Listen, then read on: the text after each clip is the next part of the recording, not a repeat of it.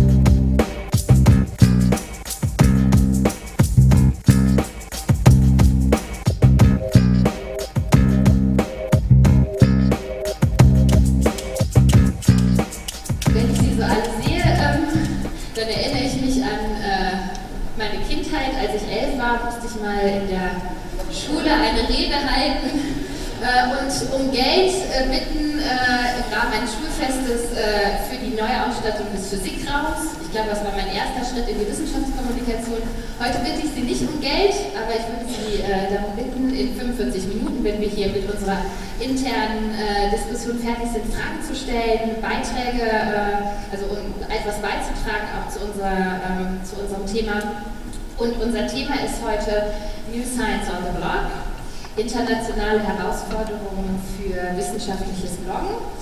Und ich freue mich sehr, äh, ein äh, echt cooles Panel hier zu haben. Ähm, neben mir zu meiner Linken sitzt äh, Lars Fischer. Er ist Chemiker und ähm, freier Journalist und Online-Redakteur bei Spektrum. Ähm, hier sitzt Nadja von Malzahn. Sie ist Islamwissenschaftlerin und arbeitet am Orient-Institut in Beirut. Dort ist sie neben ihrer wissenschaftlichen Tätigkeit auch zuständig für äh, Presse- und Öffentlichkeitsarbeit und für das institutseigene wissenschaftliche Blog. Zu meiner Rechten äh, sitzt Mareike König, sie ist Historikerin und äh, arbeitet am Deutschen Historischen Institut in Paris. Dort leitet sie gleich drei Abteilungen. Die Abteilung 19. Jahrhundert, die Abteilung Digital Humanities und die Bibliothek. Und darüber hinaus ist sie auch Leiterin der Redaktion des äh, deutschsprachigen wissenschaftlichen Blogportals de.hypothese.org. Ähm, ganz rechts außen sitzt äh, Henning Krause, die meisten von Ihnen werden ihn kennen. Er ist äh, studierter Naturwissenschaftshistoriker, also bildet eine Brücke zwischen den Natur- und den Geisteswissenschaften hier auf dem Panel. Und er ist äh, Social Media Redakteur und macht Wissenschaftskommunikation für die Helmholtz-Gemeinschaft.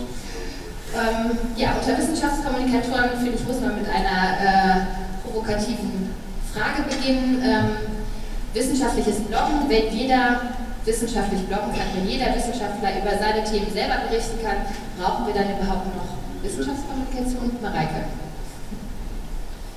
Ja, äh, ja, klar brauchen wir die und würde den Gegensatz auch gar nicht so stark aufmachen. Also in den Geisteswissenschaften fragt man eigentlich eher, wenn jeder bloggt, brauchen wir dann überhaupt noch Zeitschriften, brauchen wir dann überhaupt noch wissenschaftliche Publikationen. Das kann ja sich jeder jetzt äh, äußern und da kann man sagen, Blogs sind erstmal Möglichkeitsräume, die ein ganz, ganz großes Potenzial haben und auch das Potenzial haben, unter anderem Wissenschaft, Journalismus, Zeitschriften und andere Publikationen zu ersetzen. Ob sie es dann tun, ist eine andere Frage. Vielleicht auch die Frage, ob man das überhaupt will, ob das überhaupt auch die Wissenschaftlerinnen und Wissenschaftler wollen oder ob wir uns nicht lieber darauf konzentrieren wollen, was Blogs nämlich eben können, was Wissenschaft, Journalismus und Zeitschriften nicht können. Und dann finde ich es eigentlich das richtig interessant. Was können Sie? Was die anderen nicht können? Wenn das schon, wenn das schon in, in den Raum stellt? Das ist eine, eine Vielzahl, also das, das wird jetzt äh, bitte lang werden. Ne? Ein kleiner Einstieg. Okay, also was sie, was sie können, was zum Beispiel Zeitschriften andere nicht können oder auch nicht, nicht machen, so theoretisch könnten sie es ja, ist, sind äh, Verlinkungen, Hyperlinks einbauen, das Einbauen von Medien äh, in verschiedenen Formen, Was sie können, was andere nicht können, nicht machen, ist, dass sie zeigen, wie Forschung im Entstehen ist. Also ganz live äh, dran eben, nicht das Fertige. Sie sind sozusagen ein, ein Missing Link zwischen der mündlichen Kommunikation, wie wir sie jetzt hier haben oder bei einer Tagung haben, und der Verschriftlichung eines Peer-Review-Aufsatzes oder eben auch in einem journalistischen beitragen. Da spricht eben der Wissenschaftler selber und zeigt auch die Vielfalt und die vielfältigen Interessen von Wissenschaftlerinnen und Wissenschaftlern und ändert damit auch das Bild, das Wissenschaftler vielleicht gerade auch Historikerinnen und Historiker in der Öffentlichkeit haben, dass sie nämlich ganz vielfältig interessiert sind und dass es eben auch ganz vielfältige Schreibpraktiken gibt, die sich nicht in Peer-Review-Artikeln subsumieren lassen. Wie ist das in den Naturwissenschaften, Lars? Ja, klar, also die äh, Wissenschaftler können natürlich sehr wohl kommunizieren, aber Rahmen ihrer Fachdisziplin. Man einfach, muss man einfach sagen, man äh, braucht neben kommunizierenden Wissenschaftler meines Erachtens äh, ja, eine, ein, einen Blick von außen auf, auf diese Kommunikation. Wir reden, wir reden von Dialog, aber ein Dialog, der, der eben nur diese, diese zwei Partner dann. Also diese, diese, diese auf der, einen, auf der einen Seite den Laien, auf der anderen Seite den Fachwissenschaftler, aber ich halte das für, für letztendlich relativ eingeschränkt. Und wie, sieht, wie ist die Rolle des Journalismus? Der Journalismus sollte da die guten Fragen stellen. Also wenn der, wenn der wenn der Fachmann staunt und der Laie sich wundert, dann muss es ja noch irgendjemanden geben, äh, ja, die Fragen stellt, die möglicherweise der Laie nicht stellen kann, die der Fachmann nicht hören will, die Antworten, die Organisationen vielleicht nicht geben wollen. Also der, der Wissenschaftsjournalist, die Wissenschaftsjournalistin ähm, steht außerhalb. Ich bin auch nicht sicher, ob wir als Journalisten und als Wissenschaftskommunikation in dem Sinne da noch verstehen. Denn so wie die Wissenschaftskommunikation verstehe, ist es ja ein Wissenschaftsbezug. Der Journalismus, der, auch der Wissenschaftsjournalismus, ist in vielen Fällen eher Journalismus als Wissenschaft. Und deswegen stehen wir so ein bisschen außerhalb das ist unsere Rolle. Und wie ist das mit Institutionen? Also äh, Henning, du bist ja auch zuständig unter anderem für, die, für das Kuratieren der Helmholtz-Blogs. Ähm, welche Rolle spielen Institutionen, äh, Wissenschaftsorganisationen in diesem Gesamtkomplex der Wissenschaftskommunikation? Gerade wenn es auch um digitale Kommunikation geht. Also die Wissenschaftskommunikation und Wissenschaftsblogs, die, die wir zum Beispiel bei, bei Helmholtz betreiben und auch die, die ich in, äh, ja, im naturwissenschaftlichen Bereich sehe, äh, da ist, was deine Frage angeht, ob, äh, ob dann die äh, Wissenschaftskommunikation jetzt überflüssig geworden ist, würde ich auch mit einem ganz klaren Nein beantworten. Ähm, ich glaube auch nicht, dass es irgendein Blogger jemals irgendwo ernstzunehmend behauptet hätte, dass jetzt durch äh, sein oder ihr Blog äh, dort man sich irgendwie die Pressesprecher oder die Öffentlichkeitsarbeiter einsparen könnte. Ähm, wir sehen das einfach als einen zusätzlichen Kanal, als ein zusätzliches Angebot, genau wie Lars sagt, um den, den Dialog äh, mit der Gesellschaft äh, und allen interessierten äh, Gruppen einzutreten. Das ist auch der Grund, warum wir dann jetzt nicht mehr von Zielgruppe sprechen, weil das so nach Einbahnstraßenkommunikation klingt, sondern von, von einer Interaktionsgruppe, mit der wir dort ähm, über Wissenschaft diskutieren wollen. Und ähm, äh, Maike hat gerade so ein bisschen die, äh, die, die Wissenschaftsblogs auch als, als, Teil des Wissenschaftsprozesses irgendwie äh, dargestellt ähm, im, geisteswissenschaftlichen Bereich. Im naturwissenschaftlichen Bereich äh, sehe ich da eigentlich eher eine Mehrheit äh, der, der Bloggerinnen und Blogger, die ja, Öffentlichkeitsarbeit äh, betreiben. Und äh, das, ja, denke ich, ist bei uns auf jeden Fall ein integraler Bestandteil unserer Gesamtkommunikation. Also du meinst Öffentlichkeitsarbeit für das eigene Forschungsthema? Ja, auf jeden Fall, genau. Also da gibt es dann äh, äh Leute vom Alfred Wegener Institut, die die, Arktis, die Antarktis fahren und dann äh, dort vor Ort äh, bloggen und äh, uns da mit an die Hand nehmen und zeigen, wie ist äh, das Leben in so einer Forschungsstation und dann die coolen Eisbilder posten. Ähm, Nadja, du bist ja zuständig für das institutseigene Blog am, am Orient-Institut. Ähm, ist es eher Öffentlichkeitsarbeit oder ist es, äh, sind es Wissenschaftler, die da sprechen über ihre ähm, Aktivitäten? Wie würdest du das definieren? Ähm, also das Institutsblog ist, äh, sehe ich auf jeden Fall eher als Öffentlichkeitsarbeit. Und da ist äh, äh erwähnt ist, dass Kommunikatoren oft außerhalb stehen. Das ist natürlich eine Zwischenrolle, weil ich bin Wissenschaftlerin und mache das eher nebenbei. Ähm, das ist die Blog auch betreibe. Ähm, es ist, ähm, auch um auf deine Frage zuzukommen, ob das ähm, wenn wir selbst kommunizieren können, brauchen wir noch Kommunikatoren. Ähm, selbst auf unserem Institutsblog ist es für mich sehr schwierig, die anderen Wissenschaftler dazu zu bringen, Beiträge zu schreiben, äh, dazu beizutragen. Und deswegen ist der Institutsblog dient ähm, eher wirklich der Öffentlichkeitsarbeit, wo äh, Projekte kurz vorgestellt werden, wo wir ähm, ähm Artikel, ähm, äh, Ausschreibungen, ähm, Veranstaltungen ankündigen. Also diese, dieses Medium. Ich finde, man muss, oder ich finde, es gibt einen großen Unterschied zwischen Wissenschaftsblog wie ein Institutsblog, der eher der Öffentlichkeitsarbeit dient, und eher Forschungsblog oder Blogs, in denen äh, Forschungsprozesse beschrieben werden, wenn es Austausch von Ideen äh, konkret zu einem Thema gibt. Und ich denke, auch der Nutzer ist, ähm, ist ein, ein, ein, anderer. Also in einem Blog wie unserem Institutsblog ähm, den, ähm, der funktioniert eigentlich hauptsächlich im Zusammenhang mit anderen sozialen Medien. Also gerade Facebook, wo man dann, wenn, wenn was geblockt ist, dass man das dann verbreitet, weil das auch sonst nicht zu regelmäßig etwas Neues sich tut. Also ich glaube, ein, ein Forschungsblog, der so um ein konkretes Thema geht, ähm, da, ähm, der, da kommen die Besucher, gibt es mehr, vielleicht mehr Austausch und die Besucher gucken immer mal wieder rein, was tut sich da, ähm, während in einem Blogbus, das ist unser, unser Blog, sieht man gerade, ähm, da, ähm, wenn etwas Neues eingetragen wird, ich glaube, das wird hauptsächlich wahrgenommen durch, durch, äh, durch, die, durch die Verlinkung über andere Medien dann. Ihr seid noch nicht auf Twitter. das ist noch Arbeit zu tun. Ähm, ja, du hattest es gerade angesprochen und Henning hatte, auch, äh, hatte es auch thematisiert, die, die, ähm, die Kommunikation, die Zielgruppen in Anführungszeichen, diesen Begriff verwenden wir nicht mehr, wir mögen ihn nicht, weil wir interagieren. Aber wie funktioniert das mit der Interaktion? Also gibt es zum Beispiel Kom Kommentare auf eurem Blog? Ja? Ja, gibt es. Gibt Ach, cool, okay. Und äh, bringen die auch wirklich, also äh, ist es Spam oder bringen die inhaltlich relevante äh, Fragen oder Kommentare? Also, oder, äh, ja. also bei uns im Institutsblog sind es eher Nachfragen. Ähm, wo es jetzt nicht keine große Diskussion gibt, aber Fragen, ob, ob, das, ob äh, Sachen aufgenommen werden, ob es später Publikationen gibt, äh, solche Fragen. Äh, als eher als eine, eine, eine, eine Diskussion, ein Austausch. Ähm, ich bin gerade dabei, einen neuen Blog auch zu meinem Forschungsprojekt, aber über Kulturpolitik im Libanon, dann einen neuen Blog auch aufzubauen, der ganz am Anfang ist. Und da, ähm, da ist mehr Interesse einfach am Austausch auch da, weil da geht es darum, auch äh, Quellen zu teilen, Gesetze, die mit, mit Kulturpolitik zu tun haben, auszutauschen, ähm, ähm, Veranstaltungen, äh, Forschungsergebnisse.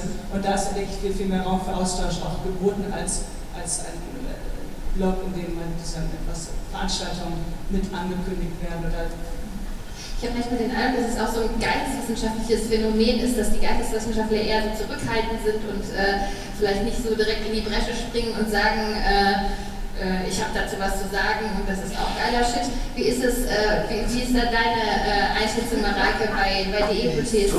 Gibt es da auch wirklich intensiven äh, Diskussionsaustausch zu den einzelnen Blogs oder ist es sehr them themenabhängig?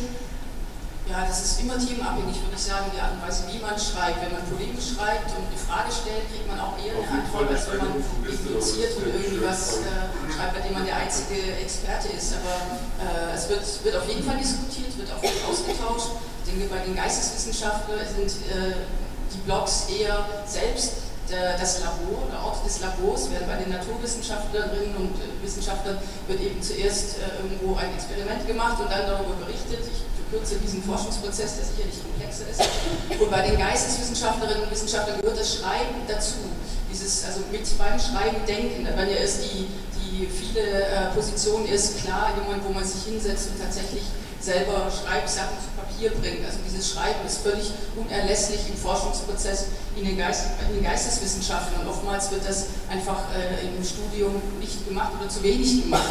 Wir machen keine Skizzen oder, oder erstmal äh, Projektaufrisse und müssen eigentlich immer ja, stärker ins Schreiben kommen. Das kann man beim Bloggen eben gut machen, gut üben und äh, die ähm, ich würde sagen, dass man bei der Hypothese auch sieht, dass sich da vor allem eine Fachcommunity austauscht, was nicht heißt, dass die breite Öffentlichkeit auch mitliest. Aber äh, wenn man an einen Blog denkt wie Mittelalter, hypothese.org, da gibt es zum Beispiel eine Diskussion über den Quellenwert des Digitalen, also was verliert eine Quelle, wenn man digitalisiert, den Geruch zum Beispiel und andere Dinge. Inwiefern ist das wichtig für die Art und Weise, wie wir so eine Quelle nachher interpretieren?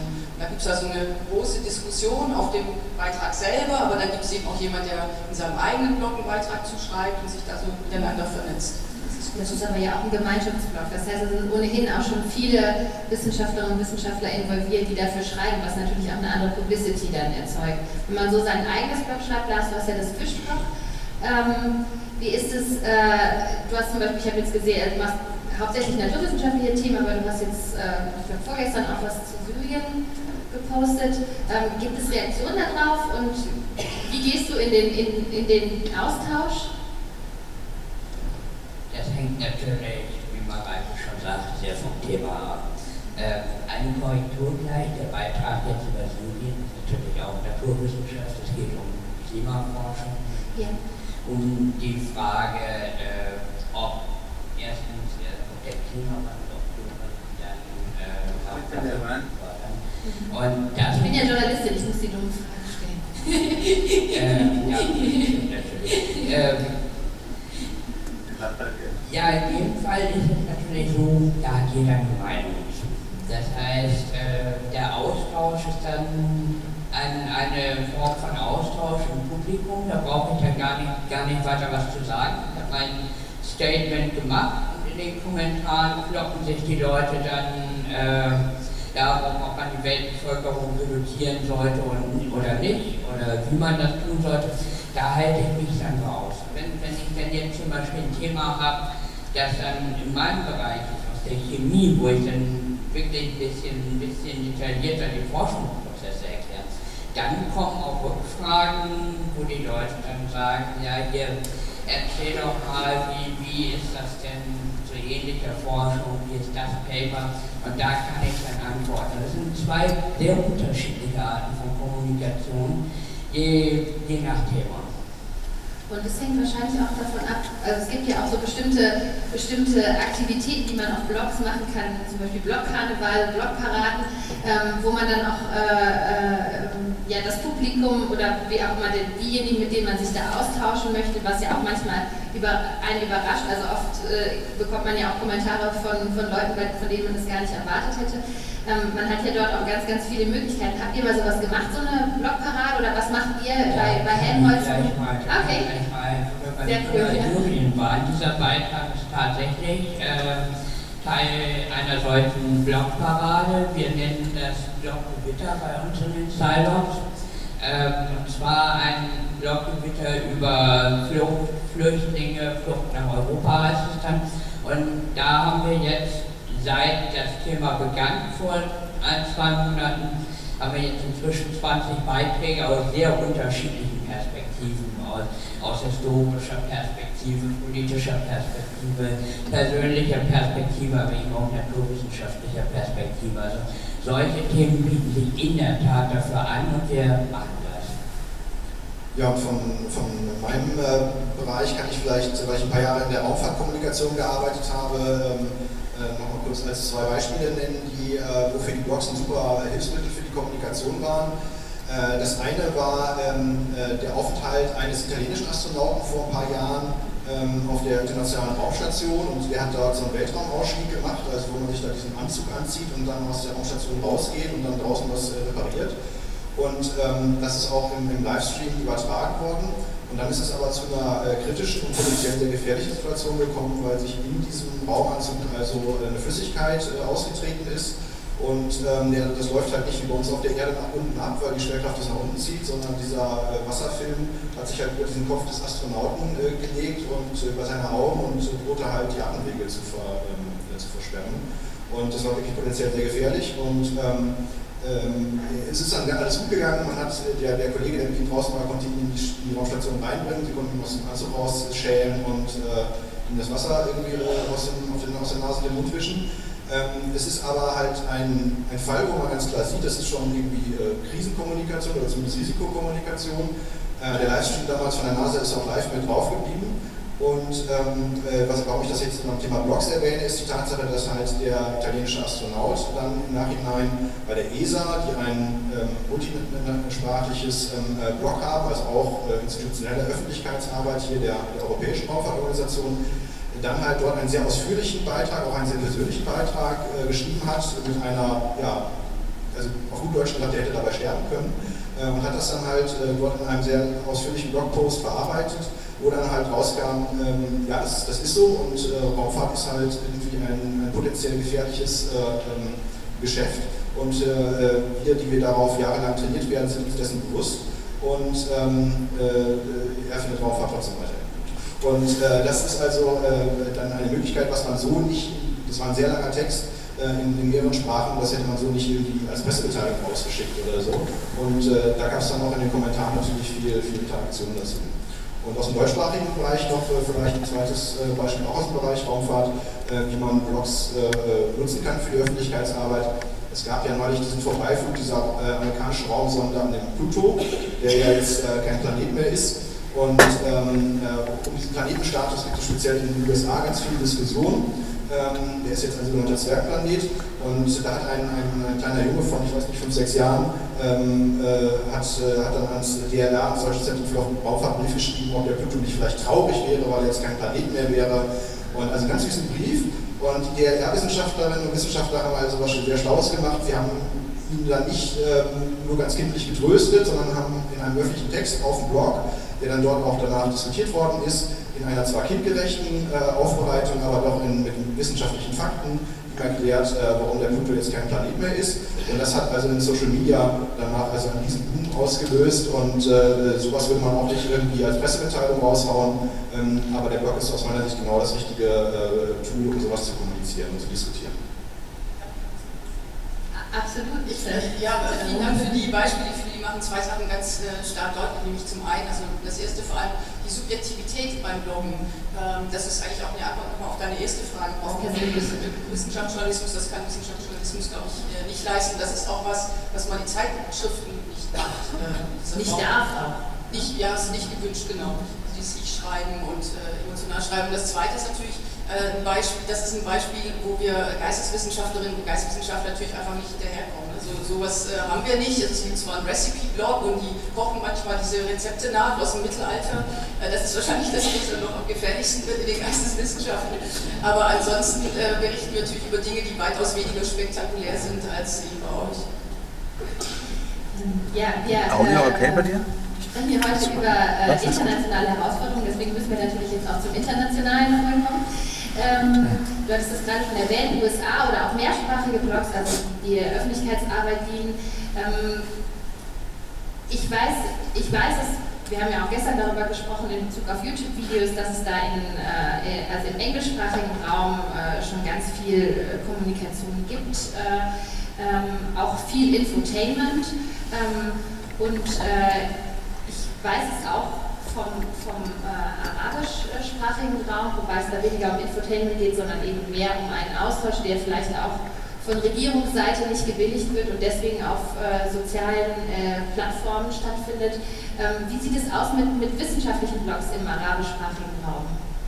Ähm, ja, danke. Ähm, ich, jetzt, ich hatte mir vor unserem Panel nie, nie so konkret darüber Gedanken gemacht, aber hatte mich als Vorbereitung mal umgeguckt ähm, und dabei ist mir ganz klar aufgefallen, dass die meisten Blogs, ähm, die sich, ähm, ähm, es ist keine rein wissenschaftlichen Blogs an sich eigentlich oder so wie keine gibt, sondern die meisten Blogs sind, viele sind äh, mit Aktivismus verbunden. Es gibt äh, gerade in Ägypten zum Beispiel gibt sehr viele ähm, Blogs zu urbanen Themen. Ein, ein sehr, sehr ähm, erfolgreicher ist auch hier mit äh, Aufgaben Cairo Observer heißt das, das ist von einem ähm, ähm, ägyptischen ähm, äh, Wissenschaftler gegründet, äh, als er seine, seine, seine Doktorarbeit geschrieben hatte in, in, in Amerika ähm, ähm, zu ähm, Themen zur, zur, zur, zur Stadtentwicklung äh, Kairos.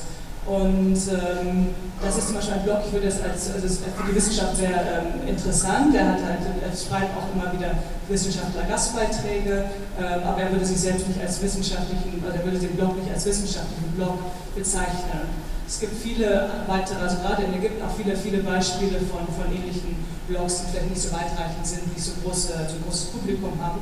Aber ähm, insgesamt ist die Wissenschaftskommunikation ähm, halt sehr ähm, äh, unausgeprägt. Äh, also es gibt ähm, einfach das, dieses, dieses ich glaube, das, ganze Verständnis Wissenschaft zu kommunizieren, es läuft halt hauptsächlich auf sehr individueller Basis. Also es gibt äh, äh, auch dann im Libanon, also im Libanon gibt es viele Blogs, aber, aber die befassen sich mit äh, Essen und mit, äh, mit Politik insgesamt, also eher Nachrichten. Äh, ähm, aber zur Wissenschaft an sich eigentlich sehr, sehr wenig. Ähm, und da läuft Wissenschaftskommunikation, jetzt mit den Geisteswissenschaften zum Beispiel, läuft dann über, wenn ein äh, Professor ein neues Buch herausgegeben hat, dann hat er seine Kontakte bei den Medien und äh, macht da für sich selbst halt sozusagen Werbung, wenn er das, wenn er das kann. Und wenn, wenn nicht, dann, dann, dann geht das unter praktisch. Ähm, Zensur kann Kontakt machen. Ähm, ich wollte einmal ganz kurz einwerfen, ich finde das tatsächlich eine, eine sehr positive Art und Weise, über Wissenschaft zu bloggen nicht nur über Wissenschaft glaubt, sondern, sondern äh, auch sich quasi, quasi gesamt darstellen.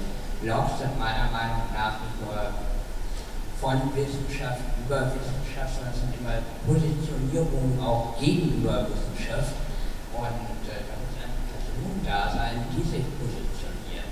Das scheint mir ein ganz wichtiger Punkt bei Blogs zu sein, dass sie eben, eben nicht nur über Wissenschaft sondern, sondern von, von einem Menschen, der sich für Wissenschaft interessiert. Und deswegen wundert mich das auch gar nicht, dass du das so äh, erzählst, weil ich das für die natürliche Form des Glaubens halte. Du meinst also dieses wissenschaftliche, dieses Attribut wissenschaftlich ist sowas, was man vor allem in, in Deutschland braucht, oder? Äh, ich vermute, das ist, das ist so ein bisschen äh, befriedigt halt von unserer Seite, dass wir das so diskutieren. Dass wir natürlich sagen, naja, als Wissenschaftsjournalist, da sehen wir natürlich die Wissenschaft, Blogs oder Blogs mit wissenschaftlichen, wissenschaftsjournalistischen Fragen. Und, äh, ist das jetzt journalistisch? Wie stellt es sich in Bezug auf, auf Journalismus dar? Äh, die, Institutionen fragen sich, wie, wie ist das jetzt aus Sicht der Wissenschaft? Die Wissenschaftskommunikation fragt sich, ist das Wissenschaftskommunikation, was, was bedeutet das für die Kommunikation? Äh, als Blogautor sage ich, ja, das ist mein Hobby. Ne? Und, und ich interessiere mich für Wissenschaft, ja, aber ich könnte zum Beispiel auch ein Konzert verbloggen. Äh, ich denke, die meisten Leute, die bloggen, bloggen wollen, tun das, tun das aus sich heraus und nicht aus der Perspektive von Kommunikation, von Wissenschaft, von Journalismus. Ich glaube, da sind wir auch so.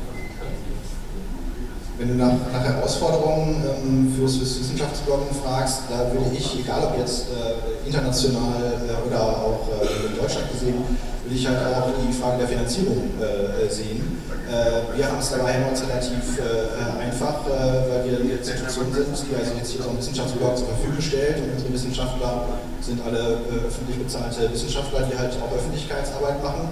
Aber es gibt ja auch ganz viele tolle Wissenschaftsblogs, die ähm, von Privatleuten zum Beispiel einfach Enthusiasten gemacht werden. Und äh, zum Beispiel das, was ich auch bei, äh, bei, bei Silox sehe, was jetzt halt von einer ähm, ja, von einem Verlag äh, bezahlt sich das und so viele tolle Inhalte, wo sie seit Jahren äh, äh, ja, ganz tolle Inhalte und auch Diskussionen angesammelt haben. Und äh, es ist natürlich eine dauerhafte Frage der Finanzierung, dass diese Inhalte äh, dauerhaft im Netz bleiben und als Kulturgut, als ich sie jetzt mal ansehen würde, wirklich auch abrufbar sind und bleiben. Und äh, da würde ich als, als eine ganz extreme Herausforderung ansehen, wie ist die Finanzierung und ähm, wie stellen wir sicher, dass das ähm, ja, dauerhaft äh, ist. Wir haben ja gerade von, von Simon Sinn hier äh, gehört, dass viele ähm, äh, Graswurzelbewegungen tolle Inhalte äh, erschaffen und viel Reichweite machen und ich kann das nur unterschreiben. Und äh, da finde ich schon, sollte man auch über was ich, öffentliche Förderungen von solchen Projekten nachdenken. Ähm, um solche Inhalte dann auch wirklich dauerhaft, was, was die Technik angeht, im, im Netz zu halten. Mareike, bei DE-UTs, ähm, gibt es ja ein, ein Portal ähm, und ihr seid aber ja auch äh, in der Redaktion äh, eigentlich ehrenamtlich tätig, beziehungsweise eben zusätzlich zu eurer, zu eurer wissenschaftlichen Tätigkeit lebt. Also es kann, kann also es, es muss natürlich äh, eine Finanzierung geben, aber es lebt auch ganz stark von den einzelnen Leuten, die, die dafür brennen, die sich äh, dafür einsetzen, die sagen, das ist mein Hobby oder das ist, äh, cool. Ähm, äh, hast du eine Idee, wie man, äh, wie man das äh, langfristig, also was Henning gerade sagte, wie man das langfristig gewährleisten kann, dass sowas aufrechterhalten bleibt und dass auch die Inhalte nicht verloren gehen? Jetzt kommen wir in ein ganz äh, unschönes Thema der Drittmittelanträge, äh, um, um sowas zu, weiter zu finanzieren. Äh, das geht nur mit, mit in Zusammenarbeit mit anderen Einrichtungen, großen Einrichtungen, was die Langzeitarchivierung anbelangt, etwa Nationalbibliotheken und andere, die dafür zuständig sind. Also ich rede jetzt nochmal von einem anderen Portal, als es wahrscheinlich bei euch der Fall ist.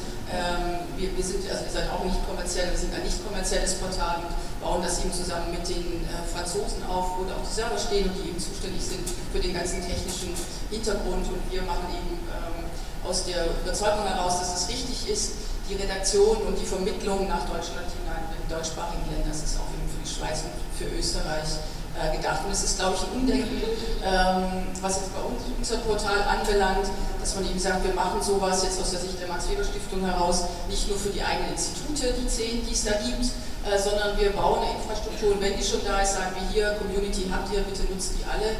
Äh, ob man das für zehn Institute macht oder eben für nochmal 400 Leute mehr, macht eigentlich kaum noch einen Unterschied.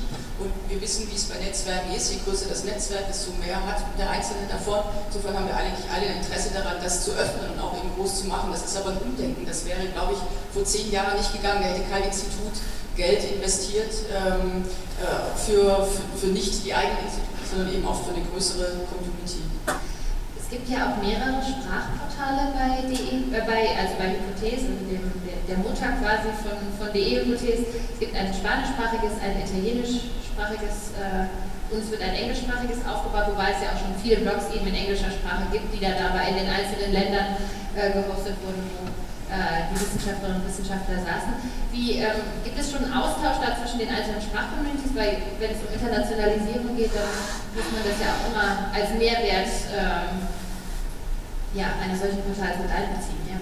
ja, also es gibt die Gesamtstartseite. Die Redaktion ist dafür da, dass sie aus den einzelnen Blogs immer die besten unserer Sicht besten Beiträge auswählt für diese Startseite. Und die Startseite ist eben äh, multilingual und dann gibt es die sprachlichen Blogs, eben Französisch vor allem, äh, Deutsch, Englisch, Italienisch, ähm, Spanisch und weitere eben Aufbau, sich befinden. Man kann aber eben auf der Gesamtstartseite oder auch im Gesamtkatalog von Hypothese nachschauen, zum Beispiel Thema China interessiert mich, was gibt es da für Blogs dazu und in welchen Sprachen. Dann hat man eben 12, 13 Blogs in unterschiedlichen Sprachen aufgelistet, kann sich dann anschauen, wenn man dann eben alle die Sprachen lesen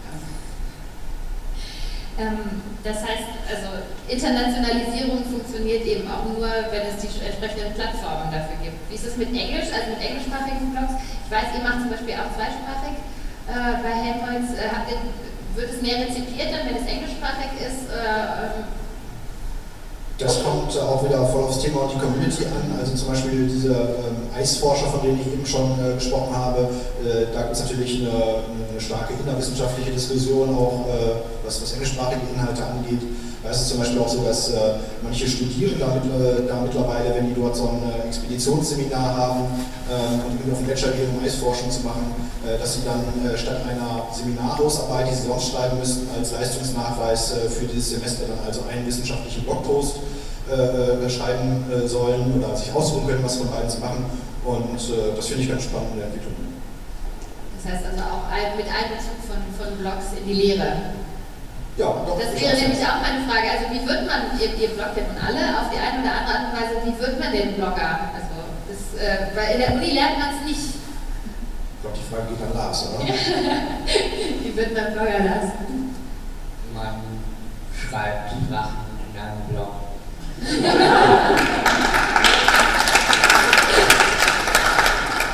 ich kann, äh, das, ist, das ist natürlich die Grundbedingung erstmal, also quasi, quasi die Basis. Äh, ich kann noch ein bisschen was dazu sagen, wenn man Zeitungs-Blogger wird, das wird dann nicht so einfach. Äh, das wird bei euch ähnlich sein, dass ihr ein bisschen sorgfältig auswählt. äh, wen, wen ihr auf euer Portal lasst, das ist bei uns auch so bei Spektrum der Wissenschaft bei den Zeilogs. Wir kriegen Bewerbungen von Wissenschaftlern, von Enthusiasten. Und dann gucken wir uns erstmal an, was sind die, was sind die Credentials. Also gibt es einen akademischen Hintergrund, hat diese Person zum Beispiel schon mal einen Blog geschrieben, irgendwo anders geschrieben. Und äh, in letzter Konsequenz ist auch die Frage, passt das Bauchgefühl? Passt das Bauchgefühl bei mir? Passt das Bauchgefühl beim, beim Rest der Community? Ich frage bei den anderen Bloggern rum. Und wenn das alles passt, dann kann man bei uns in den, Zeilen Aber ganz ehrlich, wenn Sie alle Blogger werden wollen, legen Sie irgendwo einen Blog an, fangen Sie an. Wer ist es eigentlich nicht? Oder? Ja, es ist wahrscheinlich irgendwie eine bestimmte Offenheit diesem Genre gegenüber. Aber ich glaube, mit ähm, das Bloggen oder Blog aktiv nutzen umfasst ja mehr. Also erstmal Blogs lesen. Die Leute können ja erstmal anfangen, Blog zu lesen, dann geht es ja schon mal los und dann vielleicht mal kommentieren und dann fängt man irgendwann vielleicht auch selber an, an zu bloggen. Ähm, bei uns auf der Plattform gibt es ausschließlich Blogs, die von Wissenschaftlerinnen und Wissenschaftlern geführt werden, die auch eine akademische Anbindung haben. Insofern ist das ein bisschen unterschiedlich zu euch. Wir hatten heute eine Anmeldung von einem Schüler aus der 8. Klasse, äh, mit einem ganz schönen Thema, der kann leider bei uns nicht bloggen, hat sich aber durch dieses ganze Anmelde äh, ähm, äh, gequält, was das tut mir auch wirklich leid, es bricht einem fast das Herz, ist auch wirklich super. Der kann ja auch trotzdem bloggen, nur halt nicht bei uns, aber wie man sieht, fängt man eben auch in der 8. Klasse zum Teil schon an.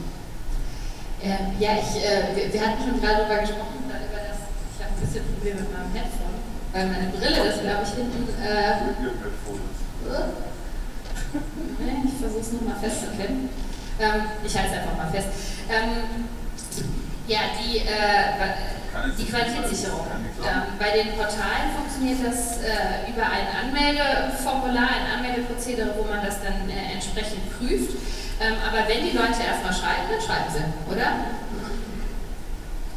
Ja, bei uns, bei uns ja. Also ich glaube, Qualitätssicherung würde ich auch nicht im Anmeldeformular sehen, sondern es gibt ja zwei Arten äh, der Qualitätssicherung. Einmal vor der Publikation, so wird es in Wissenschaft gemacht durch einen klassischen Peer Review. Ne? Dann schauen sich zwei, drei Kollegen an, ist das wichtig, geben Rückmeldung, äh, dann geht es zurück an diejenigen, dann darf man das nochmal überarbeiten, dann wird es äh, gepostet und dann wird es äh, publiziert. Das dauert dann mal gerne ein oder zwei Jahre, das ist natürlich unglaublich langsam bei Blogs im Bereich der Selbstpublikation. Also die Wissenschaftlerin der Wissenschaftler entscheidet, möchte ich das publizieren und wann möchte ich das publizieren. Deadline ist Dead, man kann jederzeit schreiben, kurzes, langes, ich schreibe nicht, ich schreibe und so weiter. Die Qualitätssicherung setzt dann nach der Publikation ein. Ne? Also angenommen, da wird halt entschieden, ich habe das jetzt publiziert, dann kommen Kommentare äh, im Idealfall eben von den Peers oder auch von der Öffentlichkeit, die das lesen und sagen, da hast du nicht wieder, so schauen Sie da nochmal nach, oder ich will das und das. Das ist eigentlich der entscheidende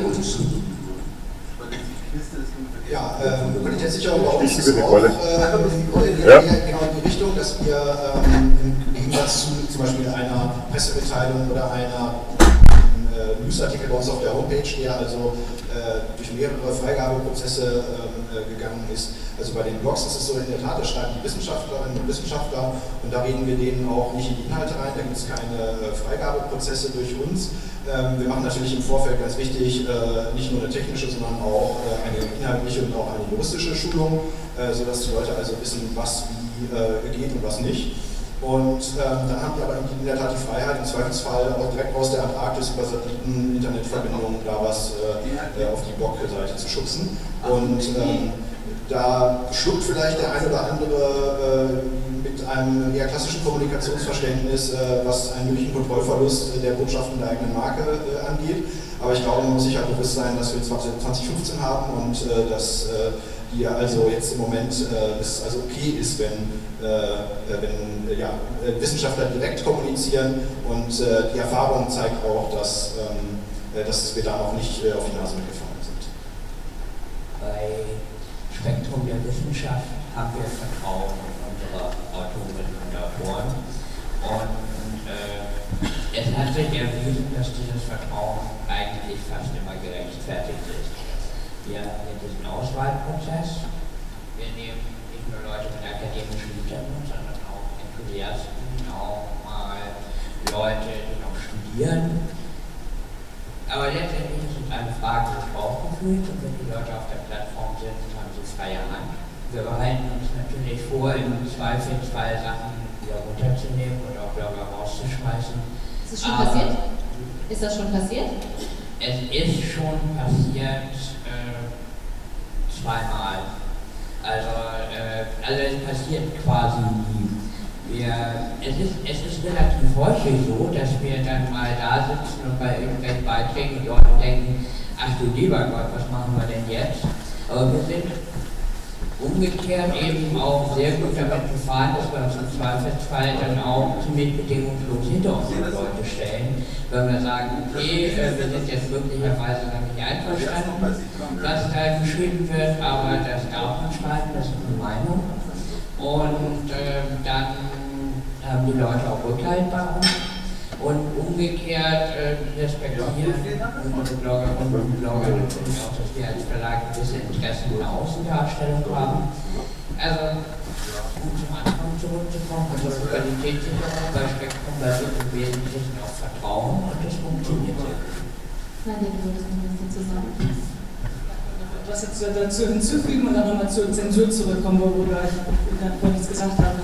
Ähm, dass, also bei uns, da ich den Blog äh, praktisch, läuft alles über, über mich. Ähm, ähm, manchmal müssen wir ähm, ähm, halt aufpassen, dass Texte nicht zu polemisch sind oder dass es, also man sich praktisch, äh, jetzt darf in sich von Selbstzensur sprechen, aber ähm, wir sind äh, aus einer Region, wo Meinungsfreiheit nicht immer gegeben ist und gerade in, äh, also in Libanon ist es äh, okay, aber gerade in einem Land wie Ägypten ist es halt manchmal sehr schwierig ähm, und, ähm, und die Meinungsfreiheit verkleinert sich auch derzeit. Und da muss man schon halt selbst auch aufpassen, was, wie, wie, stellt man sich nach außen dar.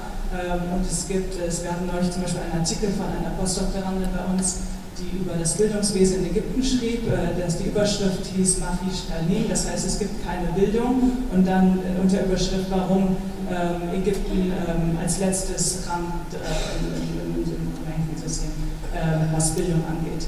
Und ähm, nach diesem Artikel meldete sich der Künstler, von dem wir, wir hatten ein, ein, ein Hintergrundbild von unserem Blog, das war ein, ein ein Wandbild, äh, Wandmalerei von 2011, am Anfang der Revolution in Ägypten. Und, ähm, und dieser Künstler hatte bei uns an einer Konferenz teilgenommen und wir haben ja auch gefragt, ob wir dieses Bild als, als Head, äh, Header für unseren Blog benutzen können, wo er zugestimmt hatte.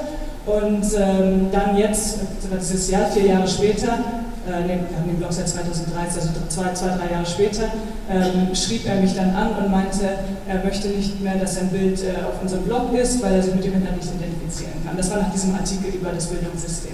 Ähm, ich habe mich schon gewundert, warum das Bild nicht Auch kein neues Bild, aber die habe ich natürlich dann sofort rausgenommen. Aber damit, dass man, das ist keine Zensur von, von, von, von außen, von jetzt, das kam halt von durch den Künstler selbst äh, und da müssen wir natürlich drauf, drauf ein, aber das sind natürlich andere Voraussetzungen äh, und andere Herausforderungen, als jetzt, in, jetzt im europäischen Raum vielleicht bestehen. Ja, wir haben viel über Herausforderungen äh, gesprochen. Jetzt hätte ich gerne eine, äh, eine äh, Wunschparade. Äh, ähm, wenn Ressourcen keine Rolle spielen würden, was würdet ihr euch für die Zukunft des Bloggens wünschen, des also, wo ich irgendwie einen starken Zukunftstrend allgemein in Social Media sehe, ist äh, der Punkt Kuration, weil es halt, äh, es gibt ganz viele tolle Inhalte da draußen. Äh, wir kämpfen alle um die Aufmerksamkeit unserer Interaktionsgruppe. Es gibt mehr zu lesen, zu hören und ähm, wahrzunehmen, als man Zeit hat. Und deswegen sind äh, kuratierte Inhalte eigentlich ganz wichtig, dass äh, Leute da auswählen und sagen, hier guck mal, da ist was Spannendes, da ist was Spannendes. Und ähm, was ich mir gut vorstellen könnte, in einem anderen äh, Genre der Wissenschaftskommunikation, bei den Audiopodcastern, hat es da gerade ähm, so ein paar Freiwillige gegeben, die ähm, eine Webseite wissenschaftspodcasts.de aufgesetzt haben, wo genau das äh, passiert für Audioinhalte zur Wissenschaftskommunikation. Und ich fände eigentlich, es wäre an der Zeit, dass sich mal jemand äh, wissenschaftsblogs.de war gestern laut wenig noch frei, also könnt auch eure iPads rausholen und das registrieren und dann da ähm, eine kuratierte Wissenschaftsblog-Seite aufsetzen, um äh, ja, äh, noch mehr Aufmerksamkeit für Wissenschaftsblogs zu erzielen. Das finde ich super. Und du hast gerade auch gesagt, also am besten auch multimedial oder crossmedial. Ja, klar, also äh, auf jeden Fall. Ähm, das ist natürlich, wenn man YouTube-Videos in seine Blogposts einbindet, wenn man da gute Inhalte hat, wenn man da Audios einbettet, ähm, wenn man das Storytelling-Templates hat, die toll aussehen, klar. Mareike, was wünschst du dir? Also zunächst wollte ich nochmal sagen, dass ich glaube, dass nicht jede Wissenschaftlerin, jeder Wissenschaftler bloggen muss. Also manchen liegt es einfach auch nicht und die, die wollen es nicht und also wäre weit jetzt davon entfernt, ähm, durch die Lande zu ziehen und zu sagen, Leute, ihr müsst alle bloggen, denn dann wird alles gut. Also es, ist, es soll eine Entscheidung bleiben, eine freie Entscheidung und die manchmal auch begründet mit Nein ausfallen kann. Und dann wäre mein Hauptwunsch ähm, eigentlich in, geht in Richtung Return of Investment. Also wenn man als Wissenschaftlerin bloggt, fragt man sich irgendwann natürlich, wozu, was bringt mir das, wenn bei Berufungsverfahren und bei Jobinterviews eigentlich immer nur Peer-Review-Artikel zählen und nicht, dass man einen Blog hat, auf dem vielleicht 3.000, 4.000 Leserinnen und Leser sind, dann ist es mehr als schade. Also die 3.000, 4.000 Leser sind für euch Naturwissenschaftler jetzt wahrscheinlich äh, unglaublich klein, aber bei uns haben äh, ein Peer-Review-Artikel wird von 1,3 Personen gelesen und da sind meine 3.000 schon, die meinen Dreifußabwehr-Artikel lesen, schon wirklich richtig viel, aber es zählt eben nicht. Und diese Return of Investment, also wie man dazu kommen kann, dass Blogs eben auch anerkannt werden und zählen, das wäre mein Wunsch für die Zukunft. Ist, ja kann nur gleich äh, ja, noch, noch zu, zu kommentieren. Ähm, ähm, ich stimme dem überein, auch dass nicht jeder bloggen muss, aber dass es ein wirklich sehr hilfreiches Blatt, eine hilfreiche Plattform sein kann. Ähm, so viel das sagen. Okay, dann, dann machen wir erstmal Lars und. Äh, ja, sage direkt dazu.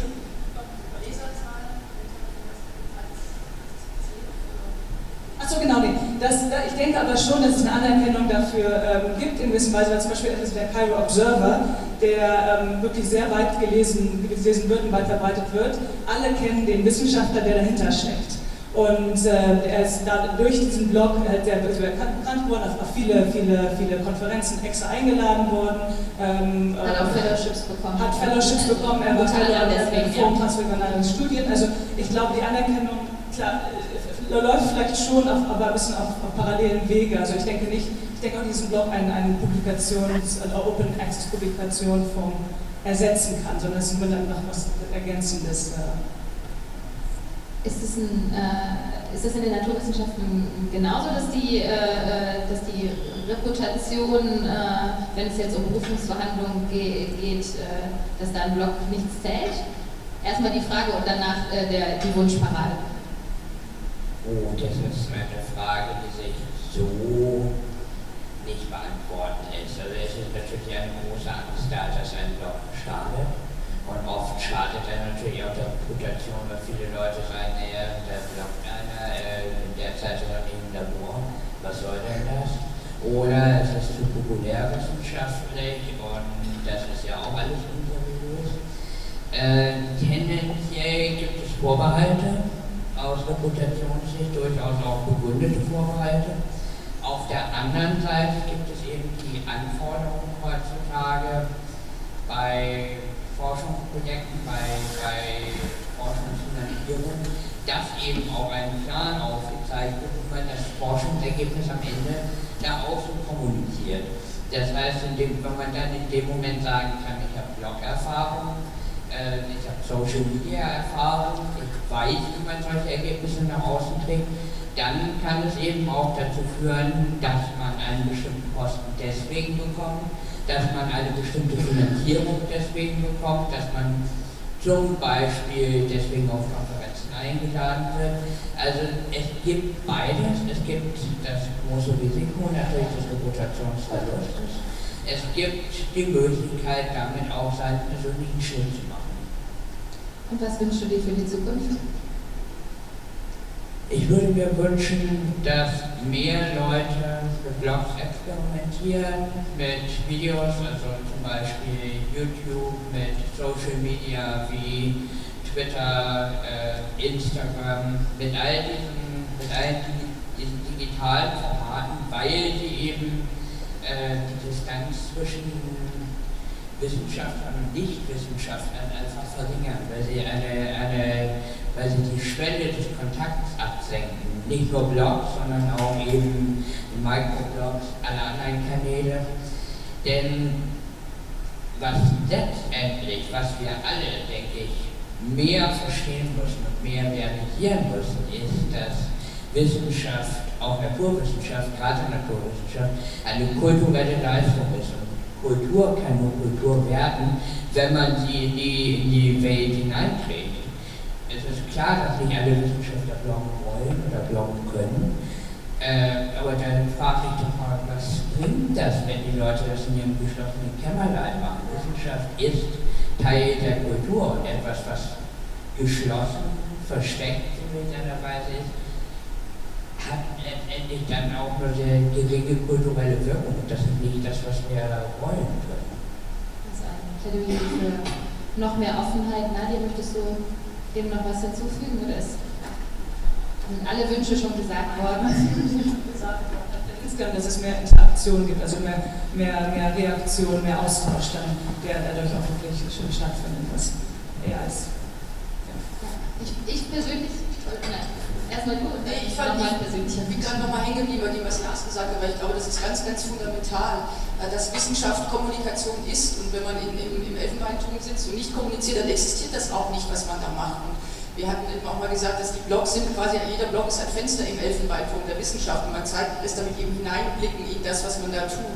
Und das ist, glaube ich, ganz, ganz wichtig äh, und nicht nur mit Blogs, sondern eben auch mit Twitter, du hast die Formate ja alle genannt. Und ähm, nochmal zu dem, meinem Satz, ich glaube, ich habe den nicht vollendet, also der, die, die Sache, dass nicht jede Wissenschaftler, jeder Wissenschaftler bloggen muss, aber die, die wollen, sollen es können. Und zwar äh, sowohl technisch, also eine Möglichkeit finden, als auch inhaltlich begleitet werden oder eine, eine, eine Schulung bekommen, auch wie, wie Henning das genannt hat, und äh, eben auch die Aufmerksamkeit bekommen und es sollte eben ihnen nicht schaden. Das wäre eigentlich der, der Wunsch zu vollendet. Ein Fenster im Elfenbeinturm. Das finde ich mal ein sehr schönes Schlussplädoyer. Ich würde noch hinzufügen, dass ich mir äh, im Blogbereich mehr äh, Austausch zwischen Natur- und Geisteswissenschaftlern wünschen würde. Deswegen auch dieses Panel. Herzlichen Dank für dieses tolle Panel. Ähm, genau,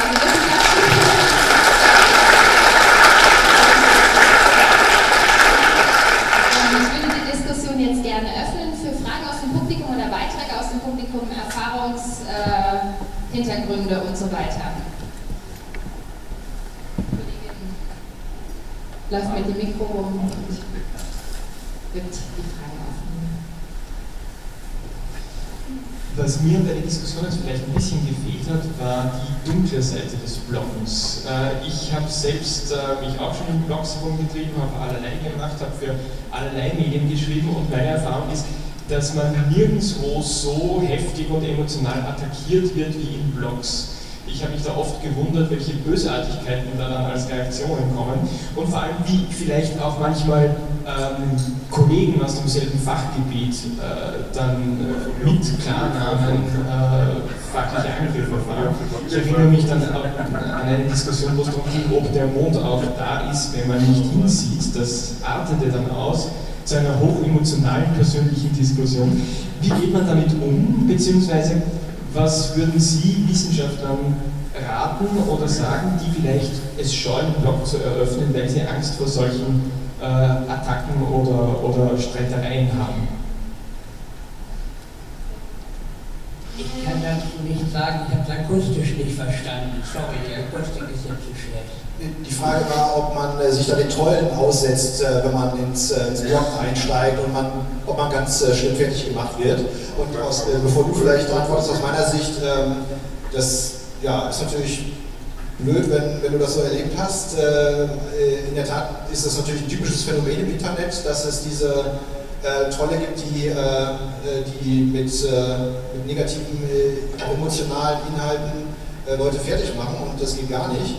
Ähm, meine Wahrnehmung ist nur, dass, äh, dass die, die, die, Wissenschaftskommunikation äh, immer noch eine Blümchenwiese ist im Vergleich zu anderen äh, äh Feldern, wenn wir jetzt zum Beispiel über die ganzen äh, Flüchtlings- und Geflüchteten-Diskussionen nachdenken. Und ähm, das ist aber nur meine Wahrnehmung. Ich weiß nicht, wie ihr das seht. Mareike, hast, hast du damit Erfahrung gemacht persönlich oder hast du es mitbekommen bei Kolleginnen und Kollegen? Also ich habe den Eindruck, dass generell das in den Geisteswissenschaften weniger der Fall ist äh, als in den Naturwissenschaften.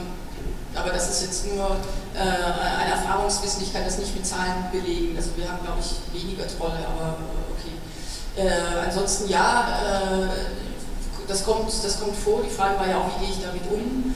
Ähm, ganz praktisch sagen wir, man kann so einen Kommentar-Thread auch einfach dann schließen und sagen, das war jetzt der letzte Kommentar, man kann Kommentare auch nicht freischalten und gibt der Person dann eben äh, auch sagen, dass man sie nicht freischaltet. Also bei uns kommt das wirklich sehr, sehr wenig vor. Aber man, wenn, dann sind das auch noch Leute, die man tatsächlich auch per Mail noch mitteilen möchte, ich schalte deinen Kommentar nicht frei aus dem und dem Grund. Was man eben nicht machen sollte, ist einen Kommentar äh, verändern und dann freischalten. Also nur die Teile lassen, die einem gefallen und das blöde Kuh hinten weg dann irgendwie löschen. Ähm, das wären so die Tipps.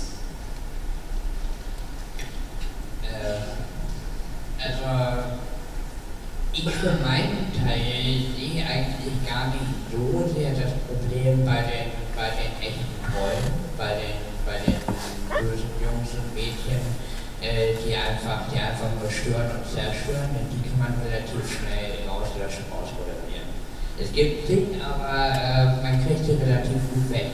Was für mich eigentlich eher noch den Silos, äh, bei uns nicht weiß, über wen ich rede, äh, bei uns Problem ist, das sind die Leute, äh, bei denen man es nicht so genau weiß, was sie, was sie da jetzt bezwecken, bei den Leuten, die äh, in andere Themen abdriften. Also bei, bei den Leuten, bei denen man nicht sagen kann, okay, die sind jetzt, die sind jetzt böswillig oder so, aber die einfach aus, äh, aus den vielen verschiedenen Gründen, die diese, diese Diskussion in eine, in eine schlechte Richtung lenken, äh, wo man dann nicht ganz genau weiß, wie man damit umgeht, weil man ja man freut sich diese Kommentare. Äh, man denkt, naja, das hat schon so ein bisschen was damit zu tun. Das ist jetzt aber nicht das, was wir wollten. Was mache ich denn jetzt damit? Und solche Leute können eine Diskussion wesentlich, wesentlich nachhaltiger stören, als es tatsächlich die, die sind.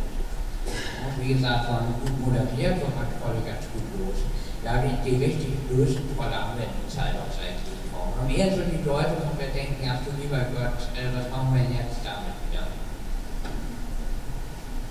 Ähm, ich habe noch einen Kommentar zu, ähm, was Blogs eigentlich sind. Äh, Sie sagten, Mareike, äh, Blogs können verlinken und können den Prozess äh, der Wissenschaft transparenter machen. Weil es würde in der Wissenschaft nicht so passieren, wenn Sie in einer Naturwissenschaft in Methodensektions von den Zeitschriften gucken, da wird der Prozess extrem transparent gemacht. Also ich glaube, der Unterschied ist, dass Blogs da eine Übersetzungsarbeit leisten. Weil wenn ich in die Methodensection schaue, dann verstehe ich kein Wort. Ja? Da steht dann drin mit irgendwelchen P-Werten und dies und das und wie viele Tiere man genommen hat oder wie viele Moleküle von dem.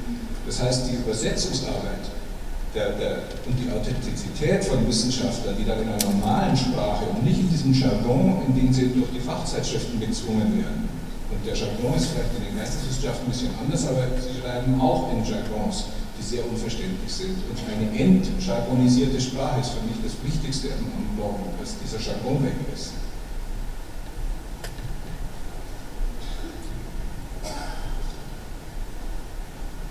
Ich sehe keine Hände. Ah.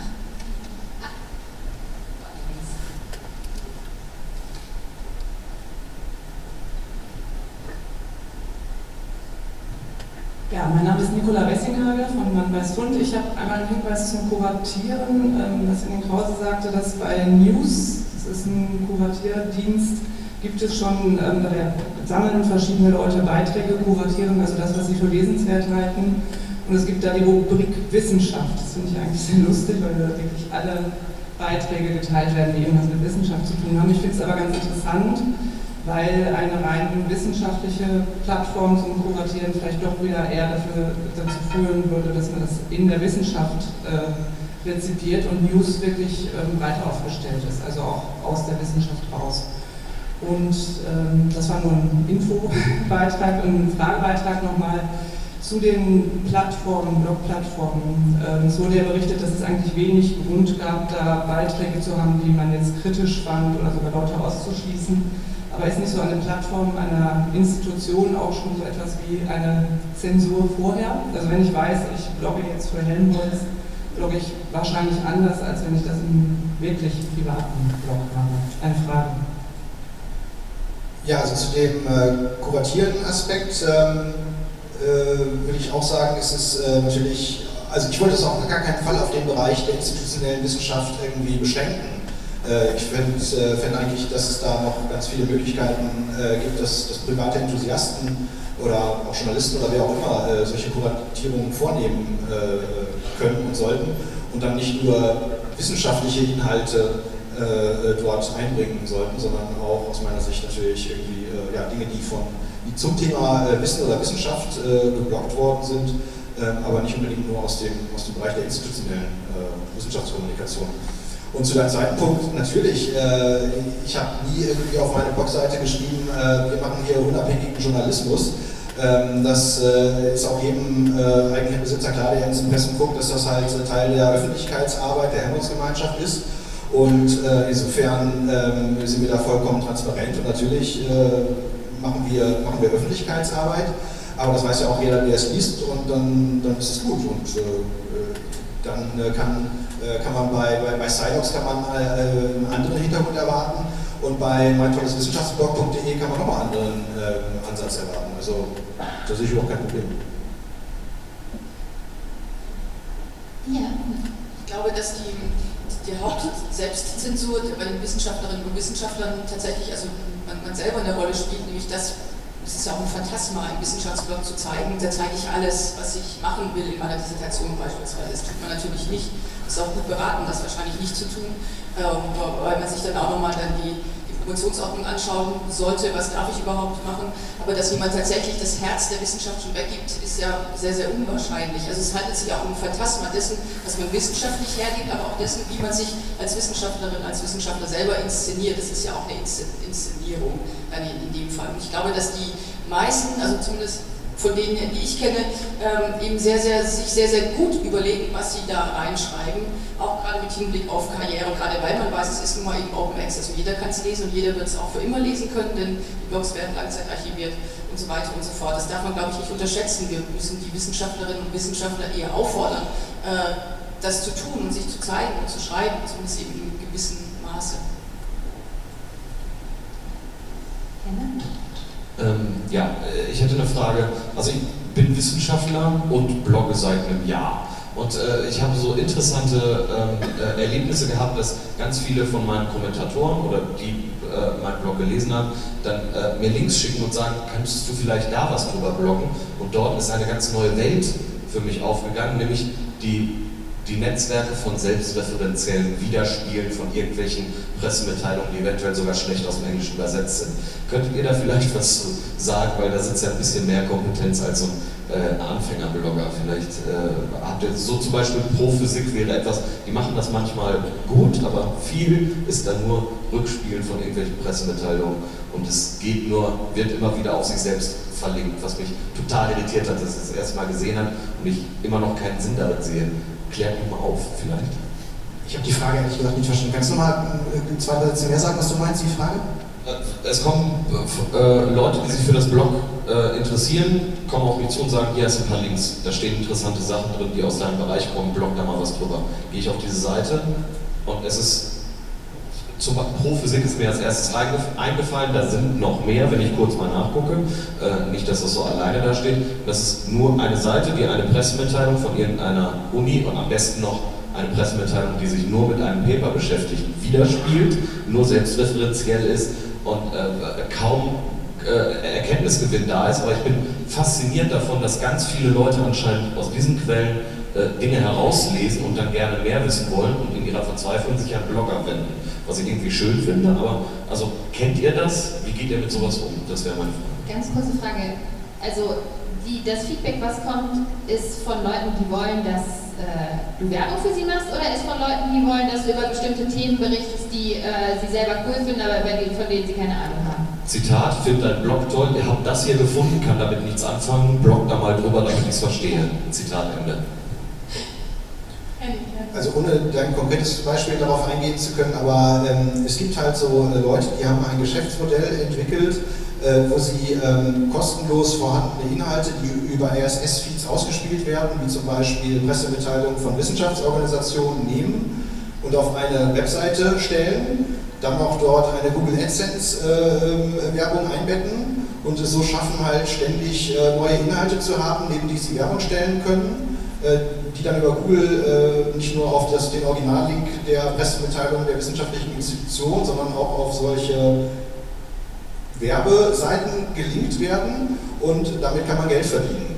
Und das scheint im Kapitalismus irgendwie eine Möglichkeit zu sein, um irgendwie über Werbung äh, Geld zu verdienen und ich glaube, da kann man nichts gegen machen, außer das äh, zu ignorieren, was diese Webseiten angeht. Deine Frage war aber ja dann, äh, warum kommen die Leute über solche Seiten auf Themen und warum fragen sie dann dich und nicht die Institution oder, oder was war jetzt genau deine Frage?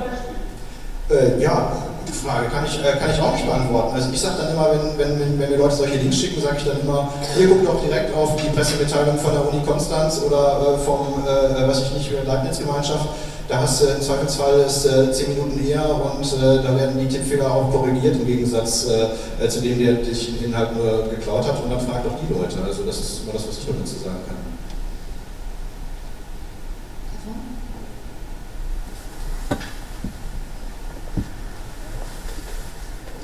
Habe in den letzten zwei Jahren vielleicht drei, vier Personen getroffen, die gesagt haben, ich würde ja auch gerne bloggen, aber das ist bei uns nicht erwünscht. Ähm, was haben Sie für Tipps für die Personen, die dann nicht authentisch bloggen können, weil sie nicht sagen können, wer sie sind und für wen sie arbeiten? Oder gibt es überhaupt Möglichkeiten, das ähm, eins bis heute zu machen? Ja, also wenn man, wenn man den Namen nicht nennen darf oder sagt, ich würde, fühle mich dazu eingeschränkt, dann bleibt ja eben nur anonym zu bloggen. Dafür gibt es viele gute Gründe, das zu machen und es gibt auch Leute, die das gut machen und erfolgreich machen. Warum nicht? Ähm, die, da muss man halt natürlich entsprechend die Kenntnisse verfügen, ein anonymes Blog aufzusetzen, das auch nicht rückverfolgbar ist mit allem, was technisch da dranhängt. Das ist eben nicht so ganz trivial. Äh, das kann man jetzt nicht innerhalb von zwei Minuten guten Tipp geben, wie das, wie das geht letzten Endes ist das natürlich sehr schade, wenn das der Fall ist, denn das wissenschaftliche Bloggen lebt ja davon, dass man das gerade mit einem Namen verbindet und eben auch hinsteht und sagt, das ist meine Meinung und das eben auch darf. Äh, insofern ist das wirklich ja, schade. Ja, und ich würde ergänzen, äh, dass äh, man eigentlich zusehen sollte, dass es halt in den Institutionen nach Möglichkeit äh, darüber nachgedacht wird und eine Offenheit in, der Kommunikationsstrategie mal einzufällt, dass man halt vielleicht doch es hinkriegen kann, so eine, so, eine, Offenheit zu pflegen, dass man so transparent ist und wissenschaftliches Bloggen oder Wissenschaftsbloggen ermöglichen. Und das ist aus meiner Sicht eine Aufgabe für die Leiter und Leiterinnen der Kommunikationsabteilung, der Pressesprecher, ähm, darüber nachzudenken, ob man das nicht machen kann und äh, dem eigenen Chef oder Chefin zu sagen, hier, wir müssten vielleicht im Jahre 2015 doch endlich mal darüber nachdenken, äh, über solche Kommunikationsformate nachzudenken, um dann halt äh, solche Leute zu ermöglichen, halt auch ähm, wirklich äh, ganz offiziell zu bloggen. Zwei Sachen dazu vielleicht. Äh, Punkt 1. Niemand zwingt Sie, Ihren Namen drüber zu schreiben. Das ist etwas, was oft vergessen wird. Ähm, und das Zweite ist, man bereut eigentlich eher die Dinge, die man nicht getan hat, als die Dinge, die man getan hat. Geht generell im Leben.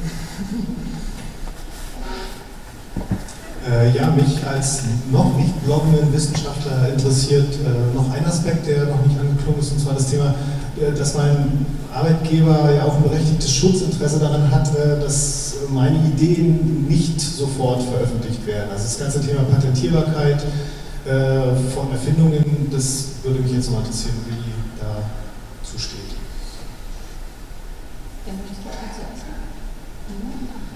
Wir haben nicht so viele Erfindungen in den Geisteswissenschaften, insofern ist es da ein bisschen anders. Aber ich, ich übersetze das mal in, in eine geisteswissenschaftliche Problematik, ähm, nämlich also die Angst vor Plagiaten. Äh, und da sagen wir eigentlich immer, Plagiat, plagiert werden kann überall, man sieht es nur im Online-Bereich sehr viel schneller, als wenn sie eben äh, wenn ein Artikel, der nur im Druck erschienen ist, plagiert wird. Es gibt eigentlich keinen besseren Schutz für Doktorandinnen und Doktoranden, als einen Blog zu öffnen und zu sagen, hier, das ist mein Thema, damit präsentiere ich mich, darüber werde ich promovieren, um damit eben dieses Thema auch zu besetzen und zu sagen, das gehört hier, hierher, äh, oder das gehört eben zu mir und es ist mein Thema, damit kann man das sozusagen auch online eben beweisen. Ja, es ist natürlich, ähm, äh, gerade in der Naturwissenschaften, wo Dinge erfunden werden und Patente äh, angemeldet werden, ist es natürlich eine berechtigte äh, Frage.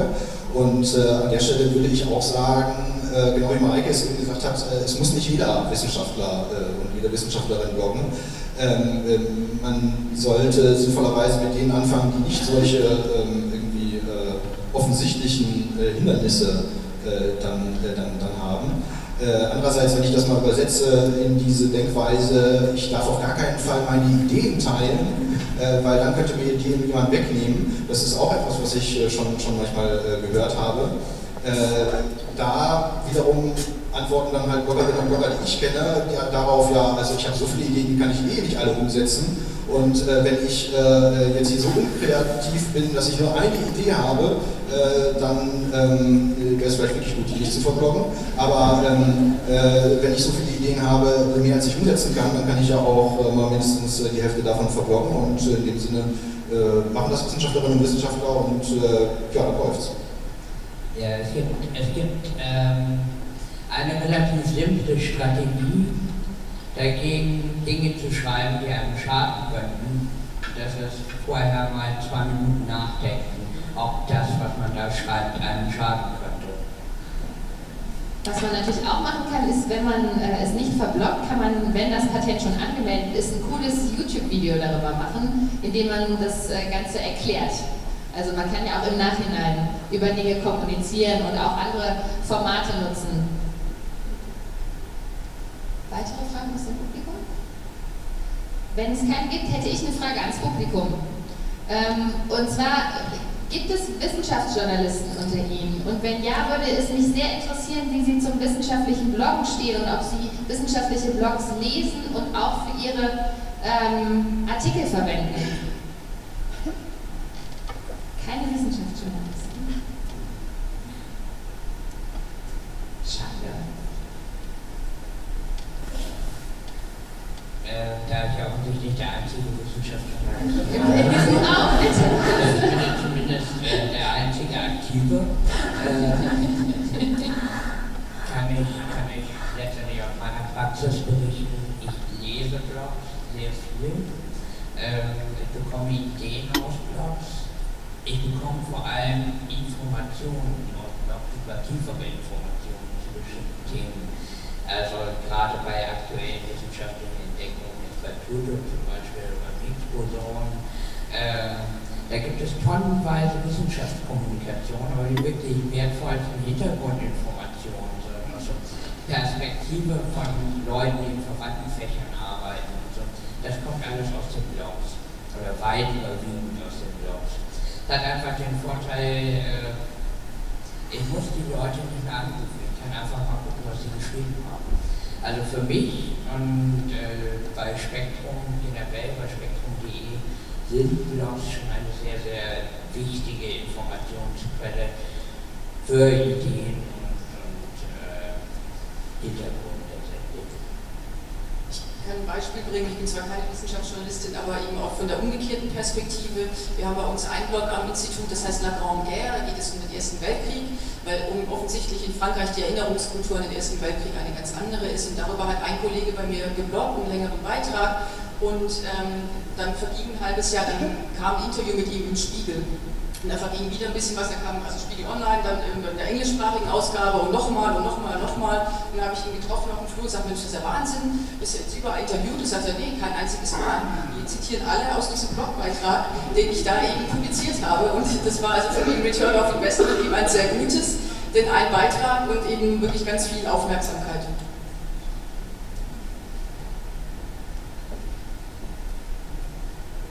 So, dann, ähm, wenn es keine Fragen ähm, mehr gibt, da wir jetzt die Chance haben, würde ich dann doch noch mal ganz kurz äh, die letzten äh, Minuten nutzen und ganz kurz mal fragen, wer von Ihnen liest überhaupt Blogs? Vielleicht mit Handzeichen, weil so oft habe ich nicht so viele Leute zusammen. Oh, das ist aber eine Menge. Cool. Ähm, wissenschaftliche Blogs? Wir sind total in der Mitte der Wissenschaftskommunikation angekommen, glaube ich. ähm, möchte, möchte vielleicht noch jemand, äh, äh, äh, kommentiert jemand von Ihnen? Oh, okay, das sind das sind schon mal deutlich weniger, dann äh, ja, wissen wir jetzt für die Zukunft, dass das ganz, ganz wichtig ist, damit eben äh, das nicht eine Einwegkommunikation ist, sondern ein, äh, ein Austausch, eine Interaktion. Ähm, möchte hier jemand auf dem Panel noch etwas sagen, etwas Abschließendes? Ja, etwas, was ich sehr gerne bei solchen Diskussionen sage, nicht nur bei Blogs. Wir haben jetzt Format diskutiert und auch so ein bisschen Technik, äh, dann der Sinn der Sache, quasi Kommunikation, mit den Leuten. Aber im Grunde geht es letztendlich äh, gar nicht so sehr darum, sondern es geht um Menschen und was Menschen bewegt. Und da sind Technik und Formate letztendlich bestenfalls Mittel zum Zweck.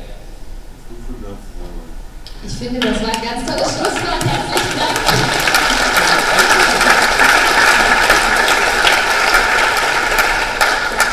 Ich bedanke mich bei diesem tollen Panel. Es war eine ganz interessante Diskussion, hat sich gar nicht wie eine Bühne angefühlt so richtig. Und, ähm, ja, ich bedanke mich auch beim Publikum bei den Fragen und wünsche Ihnen noch einen schönen Tag und äh, eine schöne Mittagspause.